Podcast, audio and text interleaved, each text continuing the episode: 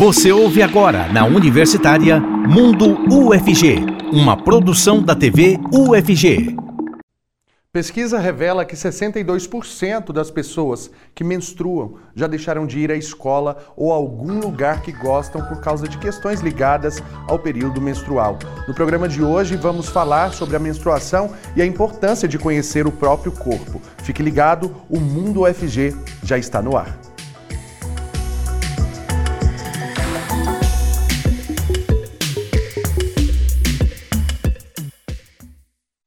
Oi, gente, sejam muito bem-vindos à TV UFG e à Rádio Universitária 870 AM. Eu sou Cássio Neves, um homem negro de pele clara, cabelo black power e uso barba.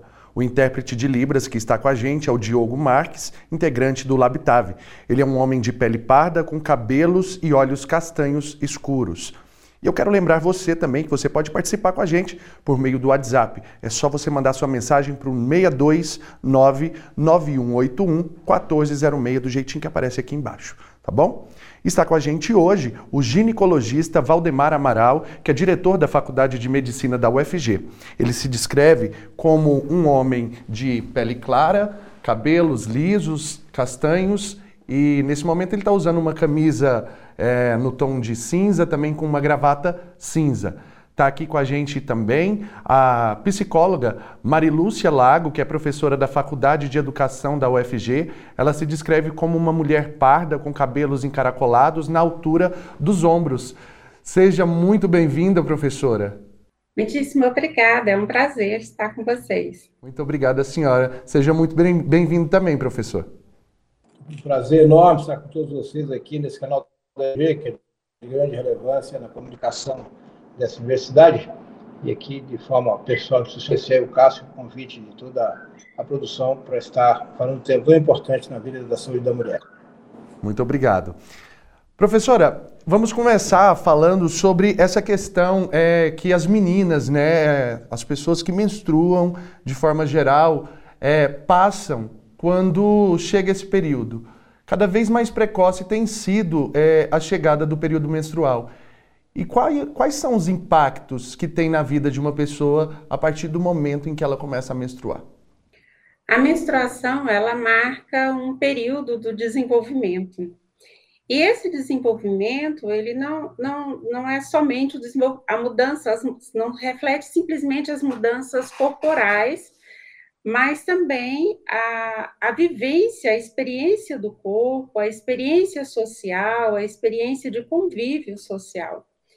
A, a precocidade significa que se passa de criança, né, de pré-púbere, a uma outra realidade, a uma realidade, inclusive, de vida reprodutiva.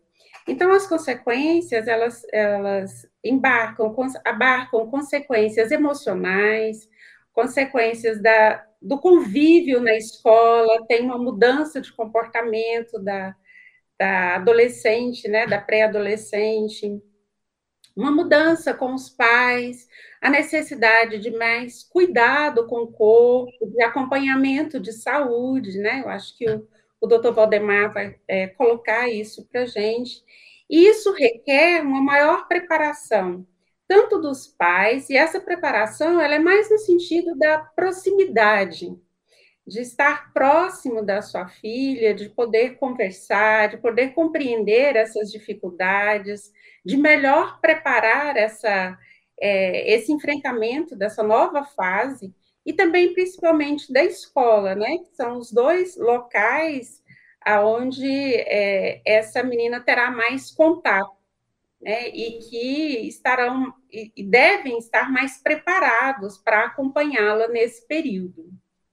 Doutor Valdemar, existe uma, um tabu em relação a essa ida das crianças, né, de levar, desses pais levarem essas crianças ao médico logo no início dessa, dessa fase de menstruação, primeira, primeira etapa ali, já leva essa criança no, no ginecologista? Então, a, nessa transição da puberdade, da adolescência, é, nós estamos em uma fase de transição entre infância e vida adulta. É, e nesse momento há uma, há uma de águas onde ele está vindo do pediatra, tem um médico que acompanha, é um pediatra, é, e a, a, a, visão seguinte é que vai ao médico de, de pessoas adultas, que seria um ginecologista obstetra.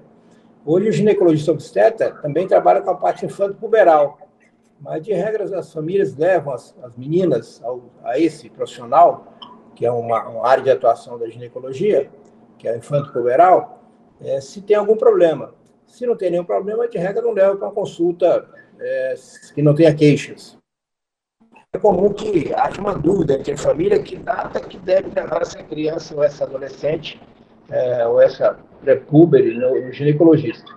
E a gente orienta sempre que, se há alguma queixa, em qualquer momento da queixa, na infância, na adolescência, na vida adulta, e quando para a transição, quando ela começa a ter crescimento mamário, crescimento de pelos na região genital, começa a menstruar, especialmente tem queixas, que é muito comum nessa data, as menstruações serem irregulares e, por vezes, volumosas. Então, é a data que frequentemente precisa ir ao ginecologista. Ou quando tem algum interesse na orientação sexual, né? Orientação sexual sobre DST, sobre contracepção, sobre anticoncepcionais, é, sobre vida sexual. É um momento também que há, que há uma, uma, uma, uma pretensão da própria paciente procurar o ginecologista. Né?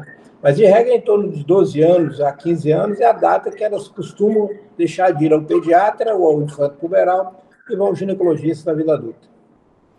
Professora, agora eu, eu acredito que seja importante né, a gente trazer para esse debate, para essa conversa, é, também a importância de tratarmos pessoas que menstruam, até porque é, a, a, gente hoje na sociedade, não só hoje, mas há muito tempo, é que hoje se discute muito mais ah, tem as, os homens trans, né, que também menstruam e muitas vezes é, passam por esse, por esse preconceito no momento de procurar um médico, é, da, de ser recepcionado muitas vezes até por esse profissional, por ser um homem procurando para tratar sobre menstruação. Como que a senhora poderia é, dizer que são esses impactos psicológicos para uma pessoa é, de, que, que, tem essa, essa configuração, né, esse gênero? As pessoas, os homens trans. É, eu acho que é muito importante o que você está colocando, Cássio, porque a experiência do corpo, a experiência emocional do corpo, a vivência que se tem do corpo, nem sempre coincide com a indicação é, fisiológica do corpo, né? Que seria o caso é, do, do, do, garoto trans, né? Que apesar de ter ali um corpo é, com a biologia feminina, ele não se sente nessa condição. E é muito importante que tenha é, um, esse acompanhamento, né? Que essa, no caso de criança até a, a, a, puberdade, né? E a adolescência, que, que seja acompanhado, né? Tanto por, por pais como que tenha o ambiente consiga dar esse suporte, porque é uma dificuldade a mais. É importante que a gente coloque que menstruação não é doença, né? Não vamos patologizar a menstruação. Faz parte de um processo de desenvolvimento, de um processo de maturação, né, de maturidade do corpo e também dessa experiência. No entanto, são as condições ambientais, são as condições da cultura que fazem com que essa vivência seja mais fácil ou mais difícil para cada pessoa. Né? E a conjuntura psicológica de cada indivíduo com seu próprio corpo. No caso da experiência de gênero, né, que é importante que tanto escola como todas as instituições, instituições, eh, todas as políticas públicas e todas as instituições que lidam com pessoas nessa idade estejam aptas para ter essa compreensão e darem esse suporte, porque é motivo de uma experiência é, negativa, muitas vezes, motivo de, de bullying nas escolas, né, de um sofrimento a mais para essa pessoa que já tem uma vivência diferenciada do corpo, né, uma vivência é, de, totalmente diferente daquilo que a biologia lhe impõe como experiência de corpo. Agora, professor Valdemar, eu quero que o senhor explique para a gente sobre eh, essa questão que tem sido mais, cada vez mais precoce, né? A gente vê cada vez mais eh, essa, essa precocidade da menstruação. Existe alguma, algum aviso de que isso, de, de que essa menstruação está chegando? Porque muitas vezes a gente percebe que as crianças são pegas numa situação de uma hora para outra desce a menstruação e ela não sabe como lidar com isso. Existe algum sinal, algum. A gente não pode dizer sintoma porque não é, não é uma doença, mas algum sinal que evidencie isso? Sim, a, a menina no final da infância, após os oito anos, tem os primeiros sinais, que vêm da glândula suprarrenal. Suprarrenal dessa menina produz, nessa data, entre oito e nove anos, o primeiro hormônio, que é o hormônio masculino é, esse hormônio estimula a produção de pelos. E o primeiro pelo que aparece nessa menina é o pelo na axila, chama axilarca. Na sequência, a, quem manda em todo o sistema reprodutivo da mulher, na fisiologia menstrual, é o hipotálamo e a hipófise que fica no cérebro dela. Então, a, a partir desse momento, o hipotálamo e a hipófise sofrem um gatilho e começa a funcionar. E faz um comando no ovário, que fica lá na pelve dela, lá embaixo, né, abaixo, na parte baixa do abdômen, e esses dois ovários começam a funcionar e promover crescimento para a ovulação. E aí começam, então, os sinais da feminilidade. Crescem as mamas, que é a telarca, né? depois afunila a cintura, emagrece o quadril, levanta o bumbum, aparecem os pelos pubianos, pela genitália, né? que chamam tanto pubarca, né? Então, vem lá do começo na axila, depois cresce as mamas, depois pelo na, na pube, na genitália. Então, são sinais de que as coisas estão caminhando dentro da fisiologia. E, em média desse momento que surge é, esses sinais que são clínicos, e a família percebe, a própria paciente percebe, em média daí um, dois anos, ela estaria menstruando. Então, tudo começa entre 8 e 9 anos, para que ela menstrue entre, em torno de 11, 12 anos. Né? E a puberdade, a minha primeira menstruação está antecipando. Os nossos avós menstruavam com 16 anos, 18 anos, como primeira menstruação, que é a menarca. Hoje as meninas menstruam entre 10 e 12 anos. Né? É comum se encontrar já a menarca aos 10 anos. Então, antecipação em mais ou menos de 8 anos é, em 50, 60 anos de observação. Isso se deve a uma evolução do conhecimento humano, especialmente das informações com luzes. Hoje nós vemos muito mais nas luzes do que no escuro. Né? O estímulo luminoso, é, pela retina humana, estimula lá dentro do cérebro uma, uma, uma glândula é, que chama pineal. Essa glândula estimula a antecipação da função do hipotálamo, que está no cérebro, do lado dessa pineal, e da hipófise.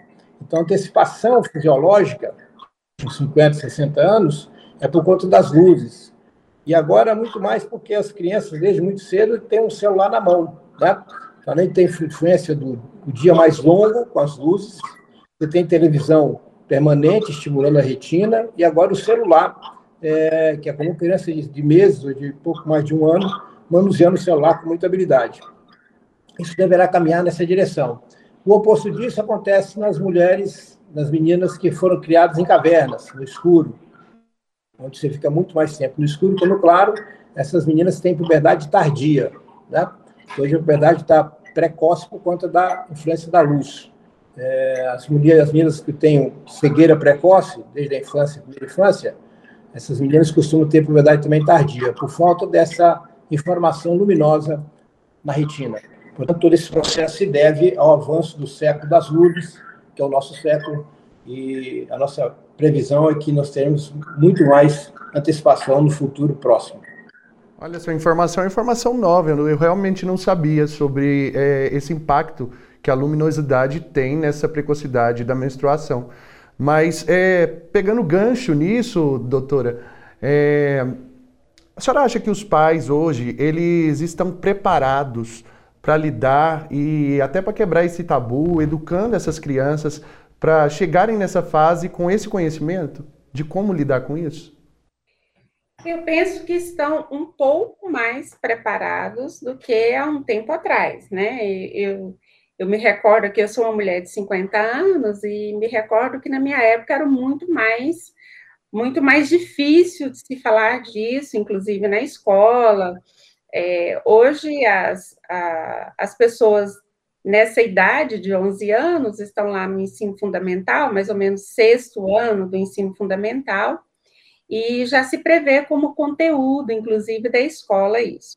Porém, é importante é, pensarmos que não estamos numa sociedade homogênea e nem numa cultura homogênea. Nós temos diversas informações, mas é muito complicado transformar essas informações em conhecimentos, em hábitos e em processo educativo. Trata-se de um processo educativo é, social, de toda uma cultura, que envolve sistema educativo, mas que envolve também a preocupação em formação dessas famílias. É muito difícil falar em pais preparados, né? Mas é, é um papel nosso, enquanto coletivo, pensarmos no, no processo de desenvolvimento. Acho que a fala do doutor Valdemar nos, nos deixa bem é, evidente a ideia de que o desenvolvimento ele é global, né? Ele fala aí da estimulação é, das luzes, da estimulação visual, mas ele fala também do contato do celular, da mudança comportamental. Isso implica em dizer que nós construímos as pessoas, nós construímos o nosso corpo, a forma de experiência do corpo e a nossa vivência através da evolução da nossa cultura e de todas as informações que circulam nessa cultura. Então, é importante que os pais estejam preocupados em se informarem melhor, em estar em contato com a escola, em se preocuparem nesse desenvolvimento, e não só os pais, né? Os responsáveis como um todo, os cuidadores e todos nós enquanto coletividade. Bacana. É, doutor, o senhor estava falando sobre é, a influência de, dessa luminosidade que nós temos hoje para a precocidade da menstruação e para o encerramento dela também, no caso da, é, da chegada da menopausa. Existe é, algum fator, ou esse fator é, de luminosidade também implica nisso? A cascata que controla a fisiologia menstrual e reprodutiva da mulher é a hipotálamo no cérebro, hipófise no cérebro e é o ovário lá na pelve, lá na, na parte baixa do abdômen, é, e, e, a parte ginecológica, vagina e vulva, né? É, que gera menstruação ou gera gravidez na reprodução. Então, essa cascata ela tem uma, uma importância grande do ambiente na fase primeira, na fase da puberdade. É, e tem influência menor ou quase nenhuma no final. Então, as mulheres, quando chegam na puberdade, elas têm mais ou menos 400 mil ovogônias, que teriam a pretensão de vir óvulos, 400 mil. E elas gastam mil ovogônias por mês para produzir um óvulo por mês. A mulher ovula um óvulo por mês, fica fértil um dia no mês, apenas com um óvulo. É, então, ela gasta, vai ter da puberdade até a menopausa, mais ou menos 400 ciclos, onde esses ovos todos vão desaparecer. Então, a, a menopausa é ligada à falência do ovário. Então veja que tudo começa na puberdade com o cérebro dela. E tudo termina não com o cérebro, termina com a genitália, com a pelve, com o ovário lá no baixo ventre, na, na, na parte de baixo do abdômen. Então os ovários, uma direita e uma esquerda, é, eles chegam a ter o esgotamento dos seus óvulos. É, aí depois dos 40 anos, 45 anos, 50 anos, eles param, eles acabam. Quando eles acabam, não tem mais função ovariana, não tem mais estrogênio, o estrogênio é o hormônio da mulher, da fêmea, né? que deixa a mulher fêmea o estrogênio. Deixa o homem macho o androgênio. Então, o estrogênio desaparece. Aí entra, então, uma conotação que é da, da menopausa. Quem influencia esse esgotamento, essa falência, essa falta de óvulos, é a parte genética. Quem define isso é o gene que vem da mãe, que vem dos pais, que vem dos avós. Então, é comum a família ter, por exemplo, é comum que as mulheres na família X termina os seus óvulos e a menopausa aos 50. Tem família que é aos 52, tem família que é 45. Então, a influência maior aí para finalizar a parte da função ovariana estabelecer a menopausa é genética. E a influência na puberdade, ela é não genética, ela é, portanto, é uma influência puramente, é, grande ambiental e, e muito menos genética. Bacana, doutor. Eu quero agradecer, inclusive, aqui a participação da doutora Marilúcia Lago, que é psicóloga e professora também da Faculdade de Educação aqui da UFG. Nós já estamos caminhando para o final desse bloco. Agradecer então a participação da senhora. No próximo bloco também continua aqui com a gente o doutor Valdemar Amaral, que é ginecologista e diretor também da Faculdade de Medicina da Universidade Federal de Goiás. E agora nós vamos então para um intervalo rapidinho, mas daqui a pouco a gente volta a falar mais sobre menstruação e a importância de conhecer o próprio corpo. Estamos apresentando Mundo UFG, na Universitária. Nesse segundo bloco, o intérprete de Libras que está com a gente é o professor Diego Barbosa, coordenador do LabTave. Ele se descreve como um homem branco, com cabelos e olhos castanhos e barba cheia. Antes de voltarmos a falar sobre o nosso tema de hoje, eu quero lembrar você de seguir a gente nas redes sociais. É só você digitar arroba TVUFG no Instagram, no Twitter, no Facebook e também no YouTube, do jeitinho que aparece aqui embaixo na sua tela. No TikTok é diferente, você vai digitar arroba canal TV UFG, tá bom? E nesse bloco, nós continuamos aqui com o ginecologista Valdemar Amaral, que é diretor da Faculdade de Medicina da UFG, e chega também para conversar com a gente a vereadora Sabrina Garcês. Ela se descreve como uma mulher parda, de estatura baixa, com cabelos e olhos castanhos. Seja muito bem-vinda, vereadora. Cássio, obrigada, obrigada TV UFG, é, doutor Valdemar, que é um amigo, companheiro, meu médico, um prazer estar aqui com vocês para falar de um assunto tão importante. Bacana. Bom saber que vocês já têm esse, esse conhecimento, conhecem um ao outro, já tem uma intimidade aí nesse bate-papo também. A senhora, inclusive, tem um trabalho muito bacana, é, vereadora, que é sobre essa questão da, da pobreza menstrual. Né? Muito se fala nisso e é muito importante realmente que a gente trate, trate sobre esse assunto. Quero deixar para a senhora é, essa abordagem.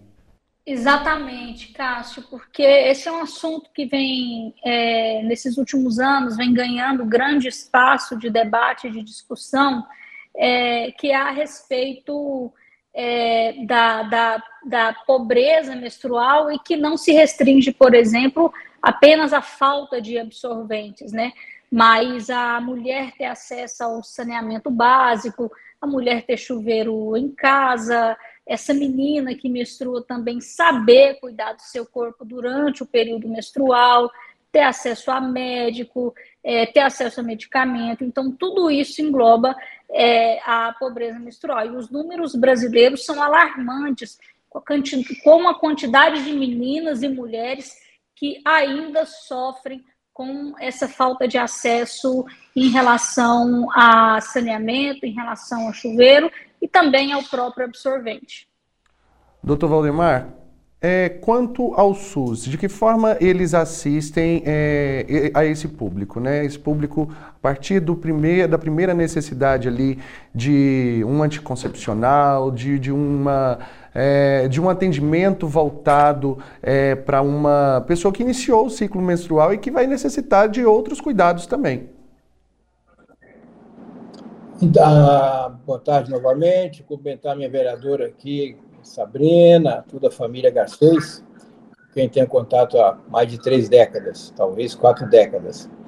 É, com relação a, ao atendimento público, é, esse atendimento ele remete às conotações da, das dificuldades públicas, mas a, a das Clínicas, por exemplo, aqui da Faculdade de Medicina da UFG, tem um atendimento em ginecologia obstetrícia é que ele é pleno, né? ele é completo. Então, lá nós temos ambulatórios que tratam das condições das formações é, das alterações puberais, né? ambulatório para puberdade precoce, né? começa mais cedo a menstruação, as alterações da adolescência, a puberdade tardia, das mulheres que demoram a menstruar, é, das orientações no sentido da, da, da, da menina que deseja entender um pouco mais do seu ciclo, orientação técnica ginecológica, é um laboratório que permeia a presença de médicos especialistas em ginecologia obstetrícia, que permeia a presença de estudantes é, da pós-graduação, é, estrito senso, mestrado, doutorado, pós-doutorado. É, tem, nós temos lá dissertações de mestrado acerca de puberdade precoce, né? meninas que aos 5 anos de idade, alterações presentes, né? tanto de mama quanto de pelos. É, e temos também nesse atendimento, é atendimento para os médicos residentes, que estão se tornando especialistas estão treinando para ser especialistas. Portanto, também participa desse atendimento na ginecologia de maneira completa. Temos atendimento também na parte reprodutiva, na né, reprodução humana assistida, é, naquele, nas horas clínicas da UFG. Temos o ambulatório infanto puberal, que atende também essas alterações, é, e também com estudantes de graduação. Né, os alunos aí do terceiro, quarto, quinto, sexto ano participam desse atendimento. Portanto, ele tem um formato estrutural que dá atendimento pleno. Claro que a população ANS ela é muito maior do que é, esse nosso atendimento. Mas também os postos de saúde de, Goiânia, a gente percebe que municipais estaduais que têm essa, essa possibilidade de dar, de dar resposta a, a essa demanda. Né? Claro que um pouco mais de dificuldade, ou um pouco menos de dificuldade, mas sempre tem. Mas o que eu posso responder com mais tranquilidade é que uh, o Sol das Clínicas deve ser do FG, hoje é um hospital com 600 leitos, da parte nova, tem a parte antiga, os ambulatórios todos funcionando. E o atendimento à saúde da mulher naquele hospital, na, dessa universidade, na Faculdade de Medicina, ele é pleno, né? Também, portanto, nessa alteração das, menstrual, da cirurgia eh, da reprodução uh, feminina, ele é completamente inteiro, portanto, dá, dá, dá, tem condições de dar resposta a todo esse formato. Bacana. Voltando com a vereadora Sabrina Garcês, eu acho importante a gente destacar uma emenda que a senhora conseguiu para tratar justamente sobre essa questão, né? para atender essas pessoas que necessitam desse atendimento também. Quero que a senhora fale sobre isso para a gente. O microfone da senhora está desligado. Obrigada, uhum. Cássio. É, nós destinamos uma emenda é, de 200 mil reais em parceria com a Secretaria de Educação, porque a maior parte da juventude hoje ela se encontra dentro do ambiente escolar, então é um começo, é o início de uma política pública, mas nós destinamos aí 200 mil reais para que na escola haja o fornecimento desse absorvente para essas meninas é, que já iniciaram aí o seu, o seu ciclo menstrual. Além disso, temos também conversado com a Secretaria de Educação para que haja esse processo é, de educação para as nossas meninas, para as nossas crianças, para que elas entendam um pouco mais do seu próprio corpo, para que elas possam entender como que funciona a menstruação, esse ciclo, é, os problemas, caso exista, para que ela possa procurar um médico. É, então, é o início é, de uma construção de uma política mais, é, de uma política pública mais ampla que a gente precisa. Foi como eu disse no início. É, se nós pegarmos os dados brasileiros, 4 milhões de meninas e mulheres não têm acesso a chuveiro em casa, não têm acesso a uma higiene dentro da escola. Então, nós precisamos também combater essa, essas deficiências é, de infraestrutura.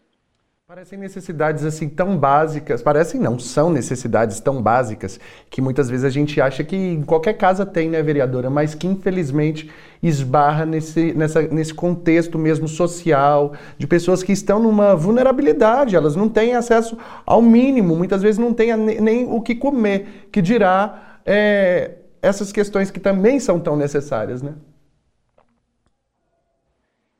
Isso, então, é uma, uma das discussões que nós tivemos, uma discussão nacional, é, foi aí a questão da colocação dos absorventes como item básico da cesta básica.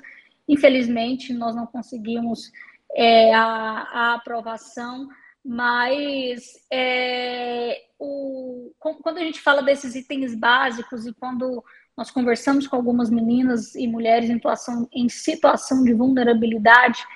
É, nós percebemos realmente o quanto ainda é precário essa prestação de serviço público e o quanto essas meninas é, não conseguem ter acesso aí a comprar um absorvente, como você disse, às vezes não tem o que comer dentro de casa é, e não vão aí se ater a comprar um absorvente é, que é importante para a saúde dessa mulher, porque nós pegamos casos de mulheres que aí com infecção colocam é, plantas, colocam papel, um papel de péssima qualidade, colocam um jornal velho, um jornal sujo.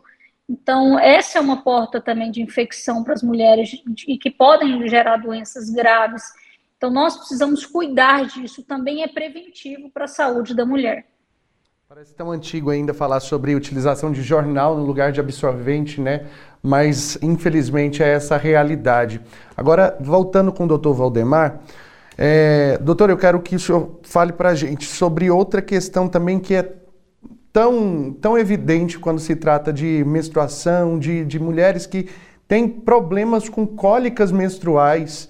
Existe alguma maneira de evitar essas cólicas? É, porque aí já se trata realmente de uma questão que a gente poderia tratar como uma doença, a cólica seria doença ou não? Seria um efeito que não é considerado como, como doença?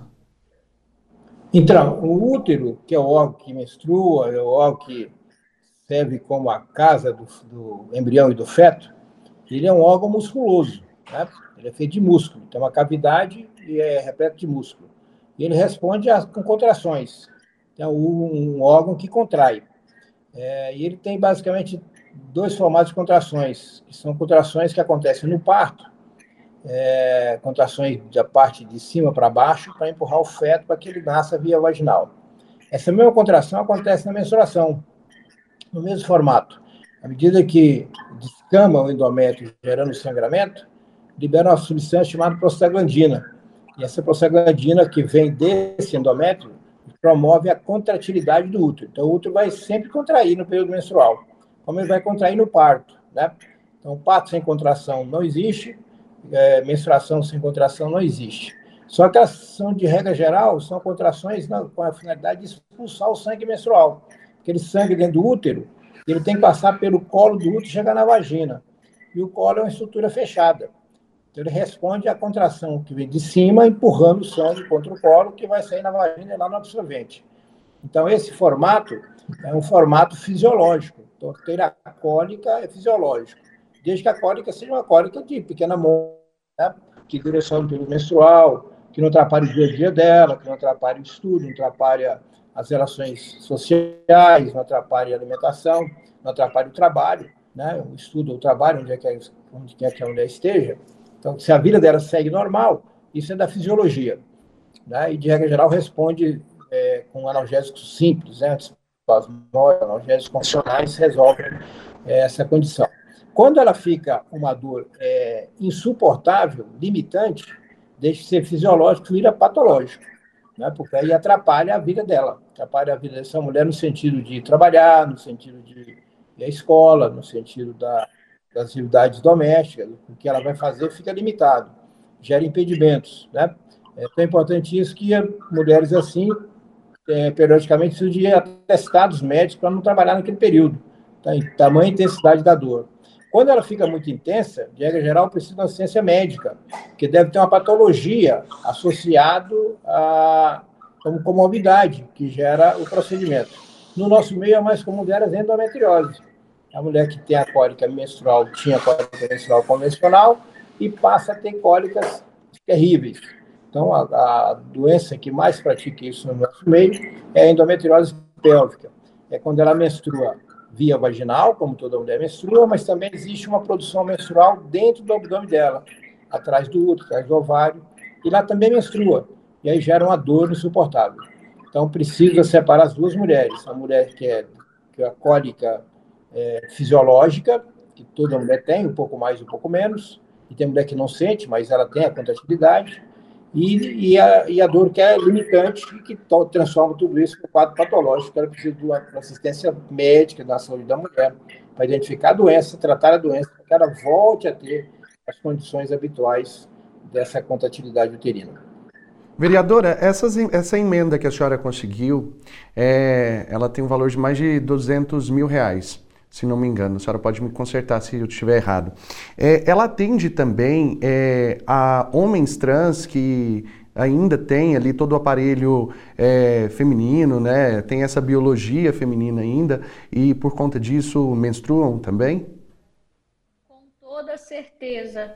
É, nós, Cássio, estamos terminando de formatar a, é, o, a distribuição é, desses absorventes, desses itens, é, se vai ser por solicitação é, do próprio, da, da própria aluna, como que vai ser isso, mas se, se precisar, se menstrua, precisa da, desse, desse item, com toda certeza vai ser, vai ser destinado é, para essa pessoa. E aí, só aproveitando, o doutor Valdemar tocou num assunto muito importante também, que é a endometriose é, que é uma doença hoje que acomete quase 10% das mulheres da população brasileira e que a gente também apresentou um projeto de lei em Goiânia para que a gente crie é, políticas públicas de enfrentamento à endometriose, porque hoje ainda o acesso a essas mulheres que sofrem dessa doença ainda é um acesso com dificuldade ao Sistema Único de Saúde e ao próprio tratamento ou à cirurgia. Essa emenda, esse valor que foi liberado, já, é, já foi liberado de fato? Já, já chegou a, a atender alguma parcela da população? Ou ainda é, falta em um, um tempo de para ser analisado? Como que, qual, é o, o, qual é o andamento mesmo desse, dessa emenda? Essa emenda ela foi liberada, ela foi disponível para a Secretaria de Educação, disponibilizada para a Secretaria de, de Educação em dezembro do ano passado e agora a gente estava esperando o orçamento da prefeitura reabrir para que possa começar o trâmite de compra desses itens e depois a distribuição. Mas a gente acredita que ainda no primeiro semestre isso vai estar disponível nas escolas municipais. Bacana. Encerramos então mais um bloco. Quero agradecer então a participação da senhora vereadora aqui por Goiânia, Sabrina Garcês, ela que tem esse projeto aí, né, na verdade já foi liberada a, a verba, como a, como a gente está conversando aqui. Quero agradecer, então, pela participação da senhora mais uma vez. Agradecer também a presença do, profe do, do professor Valdemar Amaral, que é ginecologista e diretor da Faculdade de Medicina da UFG. E agora, então, a gente já parte para o nosso intervalo. É, daqui a pouco a gente volta trazendo mais informações sobre é, o, o, projeto Rondon, que é um projeto que, inclusive, os alunos estão indo lá, desenvolvendo toda essa questão. Daqui a pouco eu volto trazendo mais informações para vocês. Estamos apresentando Mundo UFG, na Universitária. Projeto Saberes do Solo da UFG realiza oficina que vai ensinar a produzir tintas com pigmentos da terra. Olha que interessante. E é sobre isso que a gente vai falar, vai conversar aqui agora com a professora Andrelisa de Jesus do Instituto de Estudos Socioambientais da UFG. Ela que vai ministrar também essa palestra. Ela se descreve como uma mulher de pele clara, cabelos longos e castanhos. Seja muito bem-vinda, professora. Boa tarde, Cássio. Tudo bem? Tudo bem com a senhora? Tudo jóia. Que bom. Trazer essa curiosidade, né? Para muitas pessoas é uma curiosidade utilizar a terra, toda essa pigmentação para desenvolver tintas, é isso mesmo? É isso mesmo. Eu aproveito para cumprimentar os telespectadores da TV UFG, estender o convite para as próximas oficinas, porque nessa oficina a gente já está com as inscrições encerradas, é, preenchemos as vagas. Ela vai acontecer amanhã, pela manhã, no Instituto de Estudos Socioambientais. E o nosso objetivo com essa oficina é popularizar o conhecimento é, em solos, né? E, através disso, mostrar a importância dos solos, a importância da conservação dos solos. E o uso de pigmentos de solo é, para utilização como tinta, ele já remonta a outras sociedades. Então, a gente tem registros rupestres, né? Aqueles desenhos nas cavernas, Ali existia uma série de pigmentos e dentre eles pigmentos de solo também. Então, o que a gente faz, não só eu, outras outras iniciativas nesse sentido pelo Brasil têm sido desenvolvidas, é resgatar um pouco desses saberes tradicionais e também aproveitar o solo que seria utilizado, né, é, que seria destinado para descarte. Então, a gente tem algumas pesquisas que utilizam aquele solo e depois ele é descartado. Mas o solo ele é um elemento da natureza não renovável. e a gente se preocupa né, em conservar e utilizar ele da melhor maneira possível, de uma maneira mais consciente.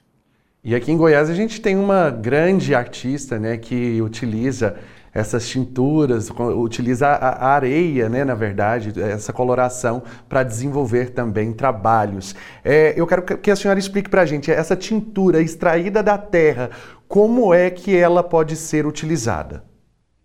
É, bom, nós temos que considerar que nem todo solo ele vai ser o ideal para a gente extrair o pigmento, porque isso depende de várias propriedades do solo. Dentre essas propriedades, a textura do solo. Então, solos mais silto, argilosos, eles tendem a gerar tintas, pigmentos com maior fixação do que solos arenosos, embora exista técnica também para usar as areias coloridas, que você se referiu muito bem à artista Goiandira, né, da cidade de Goiás, e existem outros artistas na cidade de Goiás que têm utilizado essa técnica. Então, aqui na extração, a gente faz um destorroamento do solo, um peneiramento do solo, e misturamos eles com um veículo, normalmente água e um tipo de aglutinante que a gente vai explicar direitinho na oficina. Que bacana. Tem rede social para o pessoal tirar dúvidas, procurar mais conhecimentos a respeito desse, dessa oficina que vai ser realizada? Excelente, Cássio. Nós temos uma rede social, é a rede social do projeto Multiplicando Saberes sobre Solos. É só acessar o arroba Saberes sobre Solos Lá a gente trabalha com a parte de divulgação científica em solos e também abordamos a questão da tinta. Um braço do nosso projeto é o projeto Matiz, que é o arroba tintas é, underline Matiz. Também tem muitos tutoriais, inclusive ensinando de modo mais simplificado como produzir essa tinta. Na nossa oficina, a gente vai ter um tempo para poder aprofundar em algumas questões relacionadas ao solo. Olha que bacana. É, é, muito interessante a gente saber que existe, existem essas possibilidades, né, professora? Já agradeço então aqui pela participação da senhora e que seja uma oficina realmente de, muita, de muito sucesso, que venham outras, que eu quero participar. Muito obrigada. Nesse ano a gente vai ter outras edições e vai ser um prazer poder divulgar aqui com vocês e receber mais participantes da sociedade conosco. Tá certo, muito obrigado. Um abraço. É, agora nós vamos conferir então mais informações sobre as atividades realizadas pelos estudantes que estão participando do projeto Rondon em cidades do interior de Goiás, conforme eu tinha dito para vocês antes do intervalo. Rodou. Hoje é dia de inclusão. É momento de mostrar que todos somos capazes. É tempo de ensinar e aprender com os municípios parceiros e de promover a diferença. O trabalho de vocês tem uma importância muito grande para nós. E a população também recebe com muito carinho e muita presteza tudo isso, sabe? Em Alto Paraíso de Goiás, a Operação Lobo Guará está desenvolvendo ações que promovem a inclusão de crianças. As atividades ministradas são história em quadrinhos, oficina de brinquedos com materiais recicláveis e muitas outras. Inclusão essa palavra carrega um grande significado. Incluir significa combater a segregação social, viabilizar e democratizar o acesso a todos os espaços. Eles entenderam a importância dessa reutilização, elas entenderam a diferença uh, e isso vai ajudando elas cognitivamente a desenvolver outras áreas também de motricidade. A gente viu ali as crianças uh, cortando, colando, pintando. Então, trazer esse contato, trazer novas experiências, isso é muito importante. Ajuda muito no desenvolvimento, porque as nossas experiências que a gente vive ficam com a gente, né? Ninguém tira. As atividades lúdicas divertidas, mescladas com o trabalho de materiais ecológicos, colaboram para a saúde das crianças envolvidas. Então, toda oficina a gente pensa no máximo de público possível, no máximo de inclusão, independente das diferenças, como eu disse anteriormente, físicas, ah, sociais. A gente quer acabar com essas barreiras e cada vez atingir mais o público, atingir as minorias, atingir pequenos nichos e trazer mais pessoas para dentro do projeto, para dentro do Rondon. Flávia Rodrigues vivenciou o que o projeto Rondon é capaz de desenvolver. Dentro do pré-natal, elas fazem o, os exames de sangue, certo? Aí foi detectado que ela estava anêmica. A gente tinha para oferecer, na época, o leite em pó e tinha também o sulfato ferroso. E a gente ofereceu a multimistura. Depois da multimistura, um mês seguinte a doutora pediu na época para refazer os exames e ela teve uma melhora significativa. Projeto Rondon, lição de vida e de cidadania. Que bacana, né, gente? Quantas pessoas sendo alcançadas com esse trabalho do projeto Rondon. E agora nós vamos conferir mais informações sobre os eventos, ações e também os editais da UFG.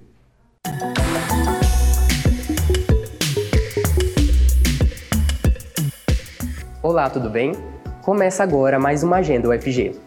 Aqui você fica por dentro dos eventos e serviços da universidade.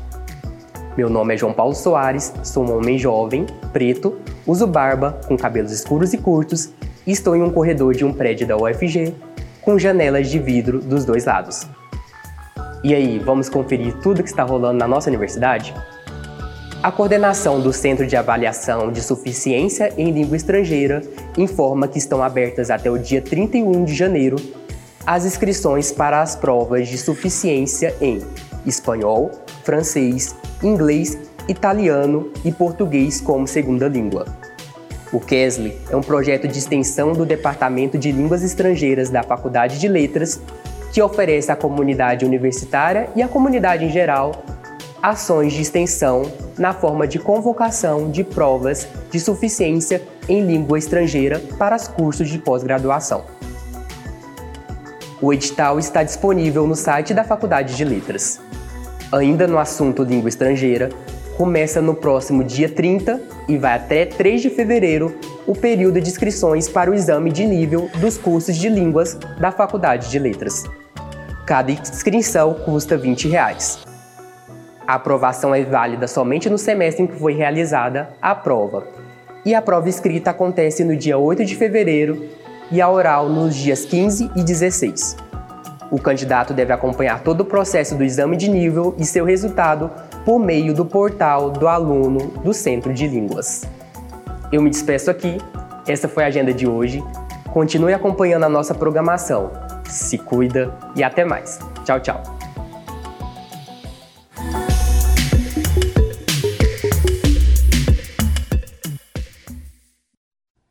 E se você quiser ver ou rever qualquer episódio do Mundo UFG, é só procurar nossos canais, principalmente o canal do YouTube.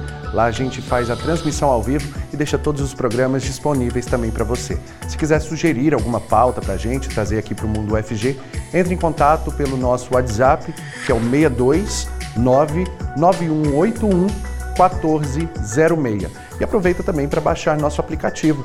Nele você assiste a programação ao vivo e pode também nos mandar mensagens Vai ser muito bacana ter o seu carinho aqui junto com a gente, tá bom? E eu fico por aqui, mas te espero na segunda-feira, a uma hora da tarde. Muito obrigado por ficar aqui junto comigo. Tenha um ótimo final de semana. Beijo, tchau!